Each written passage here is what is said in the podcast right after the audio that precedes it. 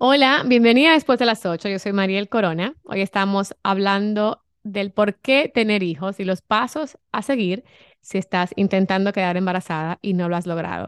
Con la coach de fertilidad natural y bienestar, Laura Sgroy. Esta es la segunda parte del episodio. Si no has visto la primera, está aquí en todas las plataformas de podcast y también está disponible en mi YouTube, Mariel Corona. La maternidad no es la experiencia color de rosa que algunas nos han pintado. Te va a tragar y te va a escupir en lugares desconocidos, desafiantes, pero hermosos. Ay, qué lindo y contradictorio, ¿verdad? Yo elegí la maternidad y me encanta ser madre, pero ha sido súper necesario detenerme, preguntarme si estoy haciendo las cosas que nos funcionan, recalibrar y muy importante, si me estoy ocupando de mí, de mis metas, de la mujer, la que siempre ha estado mucho antes de ser madre. Para mí, ese momento es contigo, después de las 8. Bienvenida. Bienvenida, Laura, ¿cómo estás? Bien, gracias. Feliz de completar este tema contigo. Qué bueno, ¿cómo estuvo el fin de? Intensito, muy activo, pero bien, lo superamos. Bueno, esto lo estamos grabando hoy, el lunes después de, mm, del cambio de, horario y en esta casa yo no soy gente hoy, te lo digo, porque no me funciona este horario. a mí, yo soy nocturna, a mí déjenme mis pocas horas de luz que estoy feliz. De verdad que eso de levantarnos biológicamente una hora antes no me va para nada. Mm, no, yo me adapto y de verdad, y me gustan los días largos también. A mí me gustan los dos. Me gusta la noche temprano, y pero también me encanta cuando se aprovecha hasta las 8 con luz. Me lo gozo. me cuesta, me cuesta, me va a tomar unos días ajustarme. Y, y Juana también iba con una cara de seria hoy al colegio. Ay, sí, sí. Pero bueno, mira, en el episodio anterior hablamos de tu proceso para quedar embarazada, de cómo te convertiste en coach de fertilidad, que ni siquiera, que yo, que mucha gente ni siquiera sabe que eso es una cosa, ¿no? Gracias, Y tocamos algunos de los pasos de tu programa de nueve pasos para la fertilidad. Hablamos del, de la mentalidad fértil, de chequearte, ¿no? Médicamente, de, asegurarte de que todo esté en orden. Y hablamos del tema del que te dije que ahí nos vayamos todas, que es en el presupuesto. Eh, hablemos de los otros pasos que nos quedaban, porque sé que el próximo sería detoxificación del cuerpo, mente y espacio. Eh, háblame eso en, ¿cómo se llama? Cuéntamelo aplatanado, por favor. Pues literal, como se oye, es más allá de desintoxicar, muchas veces cuando hablamos de detox, desintoxicar, pensamos solo en dieta, pero también tenemos que eliminar pensamientos negativos, que eso es parte de la mentalidad fértil del paso uno, y además nuestro cuidado personal va más allá de nuestro cuerpo. Incluye también los productos de limpieza que usamos para nuestros espacios, los productos que usamos para limpiar o perfumar nuestro carro, eh, los ambientes donde vamos. Por ejemplo, a veces, ah, no, yo soy una persona súper sana, pero ¿qué tal si trabajas o vives al lado de un lugar que, que tiene residuos tóxicos, humos? Eh, si lavas tu carro y le pones un perfumante súper intenso, o si hasta trabajas con un fumador y, te llega el, fumo, el humo de tercera mano. Entonces, a eso me refiero con desintoxicación de cuerpo, mente y espacio. La parte mental es mantenernos positivos, eliminar todos esos pensamientos negativos de que, ay, yo no voy a salir, mucha gente tuvo problemas en mi familia. Sí es información importante, pero no dejar, no alimentar esos pensamientos. La parte del cuerpo, me refiero a los productos de cuidado personal, o sea, tú, todo lo que tiene en contacto con tu piel, con tu, tu ingesta, tus productos de belleza, todo lo que es, y les doy un tip inmediatamente, la mayoría de nuestros productos deberían ser sin olor y sin color, porque si tienen olor, ya es un disruptor hormonal. Y si tienen color, probablemente sea un color tóxico, no sea un color natural derivado de alimento. No, y tengo otra. Mira, a mí me pasó, por ejemplo, yo vivía en un edificio cuando me quedé embarazada vivíamos en un edificio y una de las cosas que paramos inmediatamente fue la fumigación, porque estos edificios fumigan con mucha frecuencia y está ya como que en un horario, ¿no? Como que es el, el, edificio determina la frecuencia, ellos van a tu apartamento, te fumigan y tú ni te enteras. Entonces, yo y, y Juan, bueno, Juan y yo, eh, decidimos detener eso, esa práctica y no solamente durante el embarazo, sino mucho después de haber dado a luz. No permitíamos que nos fumigaran. Excelente punto. Sí, los pesticidas son súper tóxicos y, y en general muchas cosas que uno ni las piensa, los productos con los que lavamos nuestras ropas, nuestras sábanas, en fin, todo lo que tiene contacto con nuestro cuerpo, todo lo que respiramos, tocamos, nos influye. Así que a eso me refiero con desintoxicación, mente, cuerpo y espacio. ¿Tú conoces al eh, médico Miriam? No, ¿qué es eso? Bueno, es un señor que tiene una serie de libros y es, es muy influyente en redes eh, y como autor también. Y mm, él habla mucho de la desintoxicación, ¿no? Pero en todos los sentidos. Él fue el que popularizó el, el jugo de apio Ah, por las mañanas, que mucha gente lo hace, que si, si lo ves, o sea, si estás en Instagram, ves mucha gente que hace eso. Bueno, él eh, habla mucho de, de todos esos químicos, de, de las velas de lo que conectamos en el baño para dar olor. O sea, si, si nos damos cuenta, ahí tenemos tantos devices alrededor, tantos aparatitos, tantos, mm, tantas, tantos productos que son absolutamente innecesarios, que no te van a aportar nada a tu salud, que pueden oler como tú quieras, ¿no? Pero no te van a aportar a la salud y, y pueden ser dañinos. Y no- yo no soy ninguna radical en ese sentido, pero, pero sí me, me, me he llevado de algún consejo que he visto ahí. Ujú. Es Así que está buenísimo el Lo punto. voy a buscar yo también. Sí, creo que se llama Anthony no sé qué, pero es de Medical Medium, es la página.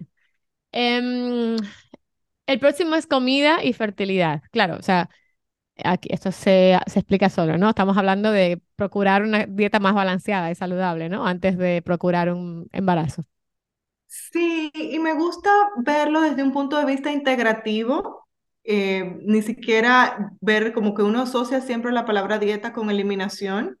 Obvio, hay que eliminar, hay que eliminar azúcares, hay que eliminar eh, los alimentos procesados, pero también me gusta verlo desde un punto de vista integrativo, o sea, la gran cantidad de frutas y vegetales que podemos integrar con colores, con, con alimentan las hormonas, nos permiten un- mucho más, ingerir mucho más agua, en fin, más proteína animal. Hay muchos, muchos eh, alimentos que tienen un impacto directo en nuestras hormonas y en nuestra fertilidad. Entonces, es, eh, a eso me refiero con comida, comer para fertilidad. Es como alimentar nuestros óvulos, alimentar nuestros espermatozoides de una manera que sean más eh, fértiles, más productivos.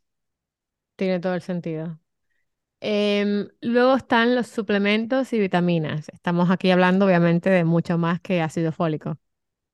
Sí, mira, Toda mujer en edad fértil debe consumir ácido fólico, pero más allá, como bien dices, debemos, y aún más allá de la clásica prenatal, hay que observar en los chequeos médicos del paso 2, hay que observar si tenemos alguna deficiencia en especial. Por ejemplo, hay personas, tú misma tuviste un protocolo especial y hay personas que a veces tienen deficiencia de vitamina B12, como yo, porque yo fui vegetariana muchos años.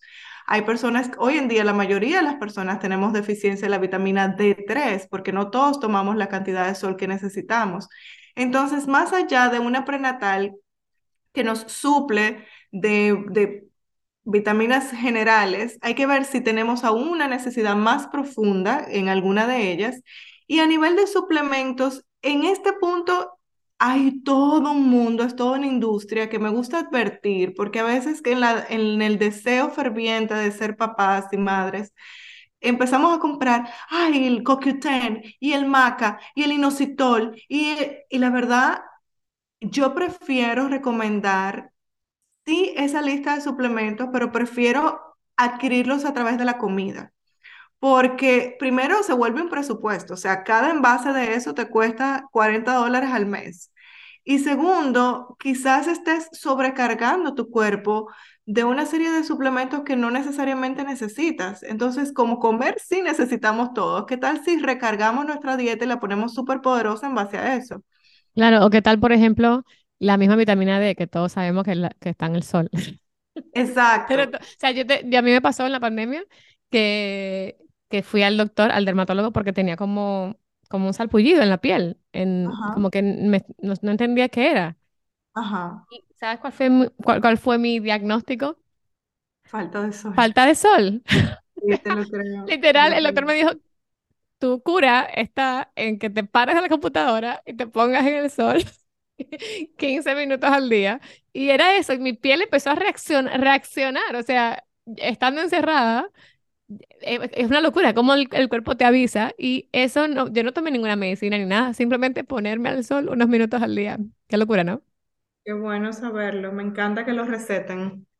Sí, sí, y la, lo que decías de que cada quien tiene su protocolo y cada quien necesita algo diferente, 100%. Eh, No, esto no es un one size fits all. Las vitaminas, por ejemplo, hay, la mayoría tienen hierro. Y en mi caso, yo no necesitaba el hierro porque yo tenía muchas transfusiones durante el embarazo y ya tenía una cantidad de hierro considerable en el cuerpo. Entonces, un- una vitamina no es una vitamina cualquiera. Hay que, hay que hablar con su doctor y entender qué necesita el cuerpo de uno particularmente para poder consumir lo, lo, lo apropiado, ¿no? Eh, qué, qué buen punto, sí, porque a veces el exceso también es, es negativo.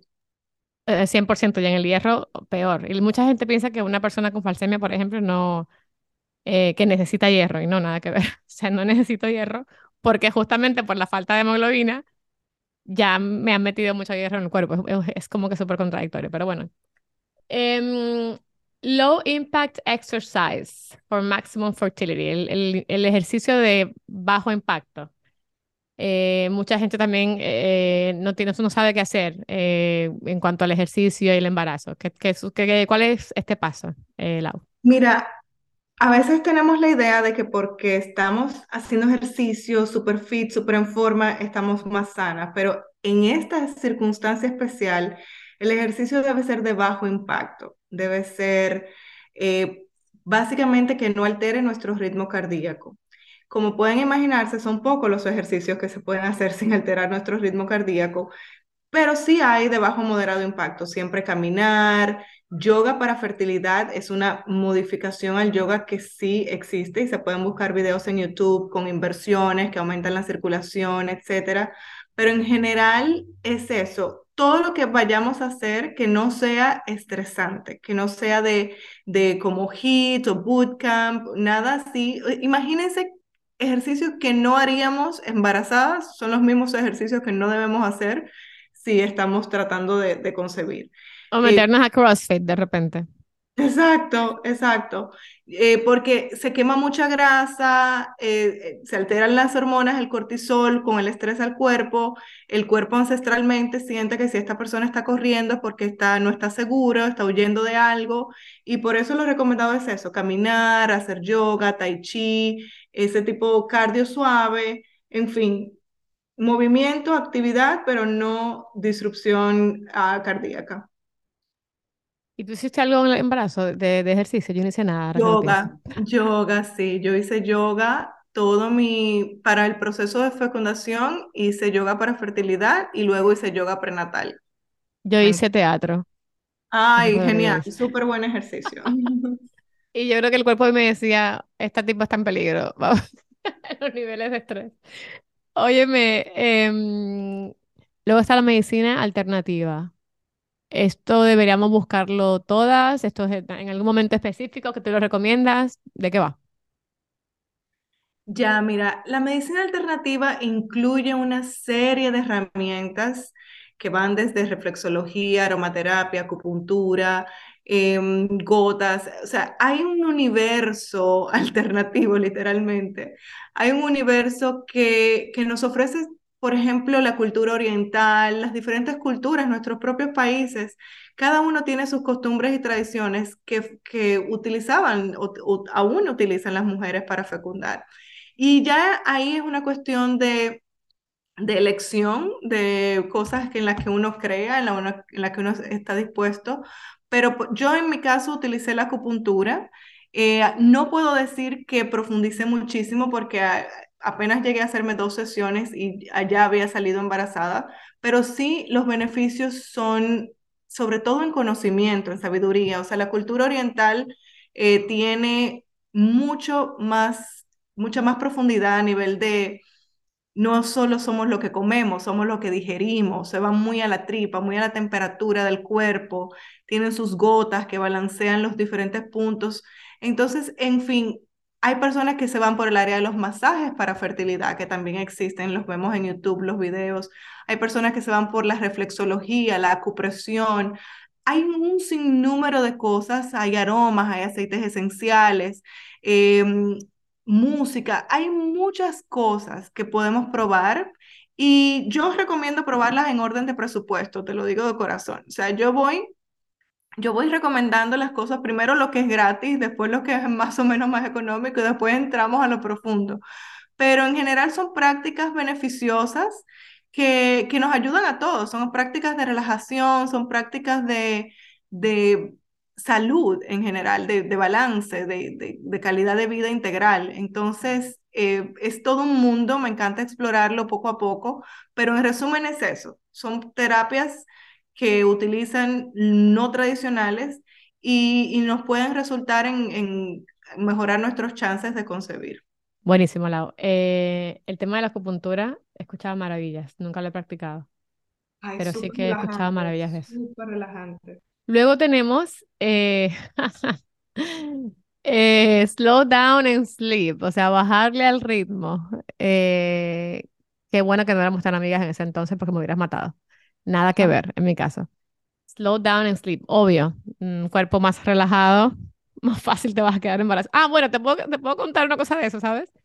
Yo tenía un proyecto gigante cuando trabajaba en Fox, eh, un proyecto gigante en, en, la época en la que intenté quedarme embarazada, ¿no? Por primera vez. Uh -huh. eh, y yo me quedé embarazada pronto, o sea, súper pronto. Pero yo me quedé embarazada y nunca lo voy a olvidar. O sea, justo después de que este proyecto salió al aire. O sea, yo me acuerdo, fue como las semanas que lo intentamos antes de, de que ese, de, o sea, durante el proceso de ese proyecto, no me, no me quedé embarazada. Eh, creo que fueron un par de meses. Y luego cuando el proyecto sale al aire, terminamos eso, boom, me quedé embarazada, porque el cuerpo se relajó. Y eso claro. es totalmente cierto, lo de bajarle el ritmo tiene, o sea, un montón de beneficios para quedarse embarazada. Totalmente, yo digo que es como, quién sabe, tú hasta tenías tal vez una agenda mental, o sea, como que hasta que yo no salga de esto, no hago más nada. Eh, y también uno... No, pero está, estábamos buscando el embarazo, pero obviamente estaba ahí de cuerpo, no, o sea, el espíritu no estaba preparado para eso, era, si, si entraba un bebé, obviamente uno no para en un día, ¿no? Uno, son 40 semanas de embarazo, pero yo creo que si entraba, un, si entraba el tema bebé, la, en mi vida, en ese momento, el sistema colapsaba, ¿sabes? O sea, Exacto. iba a ser como muy fuerte. Pero eso que me estás diciendo ahora, lo tenías en tu mente. Lo tenías en tu mente, aunque yes. no, lo, no, lo, hubieras expresado, no lo hubieras sí. conversado con tu esposo, eso estaba en tu mente. Entonces el cuerpo lo sabe. El cuerpo lo sabe, somáticamente, subconscientemente, el cuerpo lo sabe. Y, y es así. Hay veces que yo digo que es todo lo contrario. El, el refrán dice, no dejes para mañana lo que puedes hacer hoy. Y cuando uno está tratando de concebir es al revés, es no trates de hacer hoy lo que puedes hacer mañana. O sea, oh God, 100%. 100%. Disfruta, duerme más, balancea tus ritmos con la luz del día. Por eso dicen que las personas de antes tenían muchos niños, porque se acostaban temprano con el sol, se levantaban con, con el las sol, gallinas. Con las gallinas, exacto. Entonces, nuestros ritmos están o sea, todo esto es artificial. La luz eléctrica es artificial.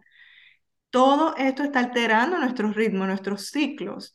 No es, no es mito de, de, los ciclos y la luna y los ciclos y nuestro periodo y todo esto. O sea, todo tiene una razón ancestral, biológica de ser.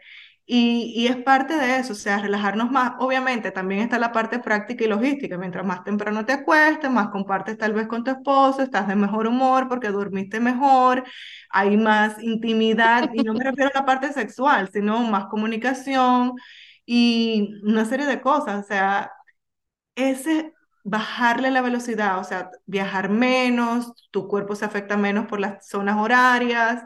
En fin, hay un, es una cantidad de beneficios que, que uff, por las hormonas, todo, todo. El ¿Tú dijiste viajar menos? Sí, porque mira, cuando uno viaja... Yo nada más, yo nada más hice vuelos de nueve horas, todo bien. Oh, Lord. No, cuando uno viaja, el cuerpo es un estrés para el cuerpo. Es un estrés cambiar es zona más para la gente con falsemia. Imagínate, y, tu alimentación y tu ingesta de agua, la deshidratación de viajar, los cambios de horario, los cambios de alimentación, la rutina, el, salir de un sitio de día y llegar a otro, o sea, las temperaturas. Las, a veces hay personas, por ejemplo, que las hormonas, según la estación del año, se les afectan. Entonces, en fin, relájense y disfruten. Ese, ese es el eslogan. ¿Cómo es que dicen en Dominicana? Eh, relájate y coopera. Relájate y coopera, literalmente. Literalmente. Oye, Lau, sí, o sea, estos nueve pasos me parecen totalmente acertados, tiene todo el sentido. Eh, como mamá te lo puedo decir que it just makes sense, que te relajes un poco, que le bajes al ritmo, que cuides tu cuerpo, que hagas equipo, como hice yo con los doctores, aunque yo me quedé embarazada, o sea, obviamente yo, yo hice equipo por la falsemia, no por la fertilidad. Gracias a. Dios tenía solamente un problema y no dos. Eh, pero, pero tiene todo el sentido, o sea, no es una decisión a la ligera, hay un montón de cosas que podemos hacer para ayudarnos y que ese proceso sea, bueno, que sea posible la fertilidad y luego que sea un buen proceso. Pero te pregunto, si una mujer hace todo esto correctamente, sigue los pasos, em, tiene el coaching, que nos estamos enter- enterando muchas que, que existe este coaching, esta ayuda, eh, ¿cuándo sabe una mujer que debe buscar ayuda de un doctor? Para poder concebir o llevar a cabo un embarazo. O sea, ¿cuándo debería considerar lo que sigue, ¿no? Que sería la inseminación, la, el in vitro. ¿Qué tú recomiendas? Mira, este proceso yo lo recomiendo de preparación para todas las mujeres, tengan problemas o no, porque es cuestión de ponerse como que en la mejor forma para concebir. Es como poner tus células en su mayor potencial para concebir. Después de estos 90 días, ya estarás lista a nivel emocional, mental, físico, espiritual, en todos los sentidos, para concebir de manera natural o para empezar un tratamiento asistido. Yo recomendaría, después de esos tres meses, si te sientes que ya habías tratado antes por un buen tiempo, estos tres meses van a ser como que tu mejor chance a nivel natural y de ahí en adelante ya buscar ayuda de un, primero que todo, un endocrinólogo reproductivo. Eh, es, es mi mejor recomendación. O sea, después de estos 90 días que ya tus células se regeneraron, las de tu pareja también, ya ahí definitivamente buscar apoyo profesional. Muy bien. Y bueno, Lau, llegó el momento de el consejo que no nos pediste. Eh, y mm, te quiero preguntar, si tú, si pudiéramos encapsular todo este episodio en un par de líneas, ¿qué consejo le darías a esa mujer que está intentándolo, que ya hizo, que ya hizo el coaching y, que eso, que no lo, que no lo consigue y no lo ha logrado? O sea, eh, ya más allá de buscar ayuda, más allá de mm, llamar al doctor, ¿qué consejo le darías tú de mujer a mujer a esa, a esa mujer que no, que no lo ha logrado todavía? Mi mejor consejo es lo que fue mi mantra, em, que es la parte de, de- de la mentalidad, y es fe, enfoque y gratitud. Es tener fe en el proceso, es enfocarse, porque lleva, como pueden ver, lleva estos nueve pasos y quizás muchos más que surjan en el camino individual. Y gratitud por el reto, porque nos recuerda nuestra vulnerabilidad, nos recuerda que no somos todopoderosos, nos recuerda que que tenemos una pareja en la cual apoyarnos o no, eh, nos pone en evidencia nuestras debilidades, nuestra fortaleza. Entonces, fe, enfoque y gratitud, ese, ese fue mi mantra, me lo tatuaría en cualquier momento y es mi mejor, mi mejor recomendación y deseo para todas las que están tratando de afuera. Qué bonito. Ese es el ayúdate que yo te ayudaré, todo lo que has dicho hoy. Exacto. Eh, no tomarse el embarazo a la ligera, la concepción a la ligera, ¿no? En- en ningún sentido. Eh, sabemos y, y repito y lo voy a decir siempre que el embarazo, por favor, que sea una decisión consciente eh, y mientras más preparadas estemos de cuerpo, mente y espíritu, mejor va a ser para todos, ¿no? Y, y mayores van a ser las oportunidades de que tu cuerpo esté listo para recibir esa bendición. Y prepárate, que una vez que estés embarazada van a ser 40 semanas de presenciar milagros diarios. Es, increíble lo que el cuerpo puede hacer, increíble, así es. increíble. Bueno, Laura, mira, le quiero mandar un abrazo muy grande a una amiga de Instagram que se llama Johanna o Joana, mejor dicho en español.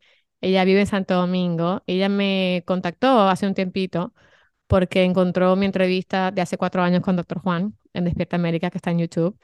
Y me contactó porque ella tiene como eh, muchas ganas de ser mamá y tiene mucho miedo porque hay mucha o sea, falta de información y obviamente todo el que nació con anemia falciforme eh, nos mete mucho miedo, es la verdad. O sea, hay mucha, mucho pesimismo alrededor de esta enfermedad y, y, mm, y ser madre es un gran, gran proyecto y ella me ha hecho varias preguntitas y, y hemos estado en comunicación.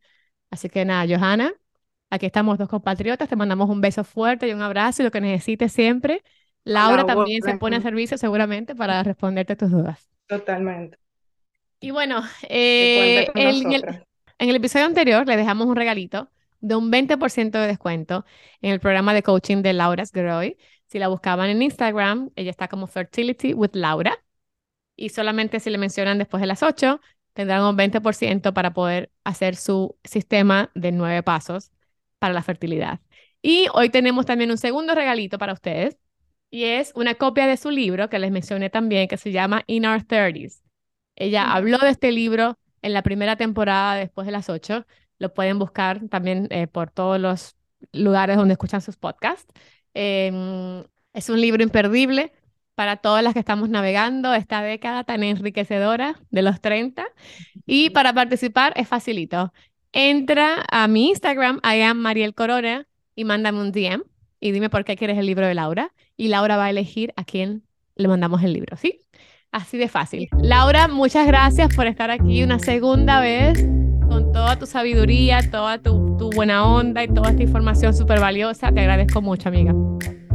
Gracias a ti por la inspiración y por, por difundir este mensaje. De verdad es súper importante. Y necesario.